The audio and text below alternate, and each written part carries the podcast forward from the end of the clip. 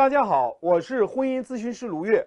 有任何婚姻问题，点我的主页私信我，我帮你挽救。男人离婚不离家啊，跟那个三儿在鬼混，但是晚上会回家，但是又拒绝跟你交流。那么像这种情况，男人离婚不离家，他到底为的是啥？他其实就是想要两者兼顾。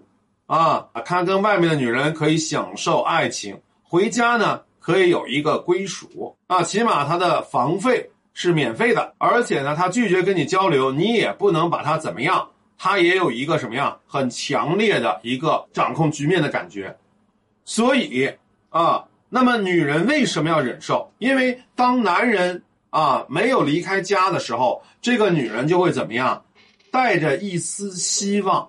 啊，觉得哎呀，我老公虽然离婚了，但是呢，他没有离开家，那就说明什么呀？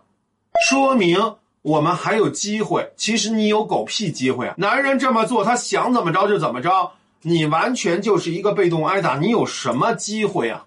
啊，你就记住，什么叫做机会？机会等于制定规则。你有机会去制定规则，你才有机会。你没有制定规则的能力，或者你没有去给这个关系制定规则，你凭什么就有机会？你没有机会，你永远没有机会。所以，机会等于规则。你能够制定规则，就才有机会。你不能制定规则，完全是男人给你制定规则，你就永远没有机会。所以，你不要看男人 离婚不离家，好像你有机会，有个屁机会啊！什么机会都没有。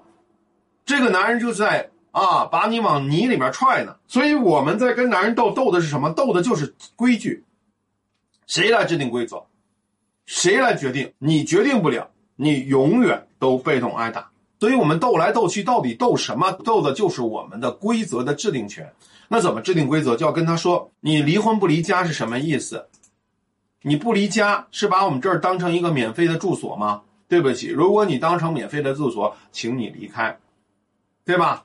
如果你留在这个家，对我还有一分情谊，那么我们可以去交流。那么这个时候你就可以去解决，啊。如果男人说：“哎，我提出离婚，但是呢，我在这个状态下啊，我依然跟那个女人想怎么着怎么着。”那实际上他就是在 PUA 你。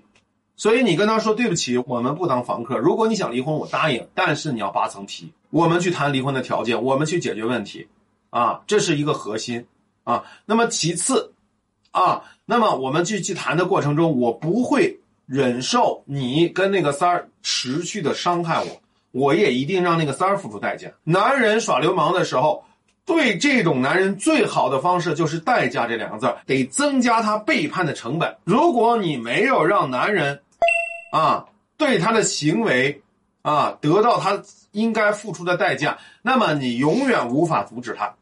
你光是成为一个旁观者，那你永远都是你自己关系的观众，理解我的意思吗？所以在这个时候，啊，千万不要犹豫，我们就要琢磨。我们又回到我们分析的那个啊，三个分析，三角关系分析，男人优势，男人劣势，男人的软肋。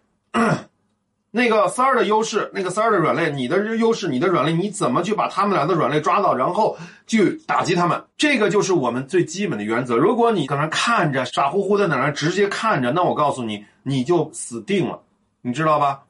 啊，所以在这个情况下，啊，你必须得回答我，秦明利这三个点，你能抓住他哪一个要害？你抓不住他哪个要害，你怎么去努力？这个是你要思考的点，你不光在哪儿看着看着有什么用啊？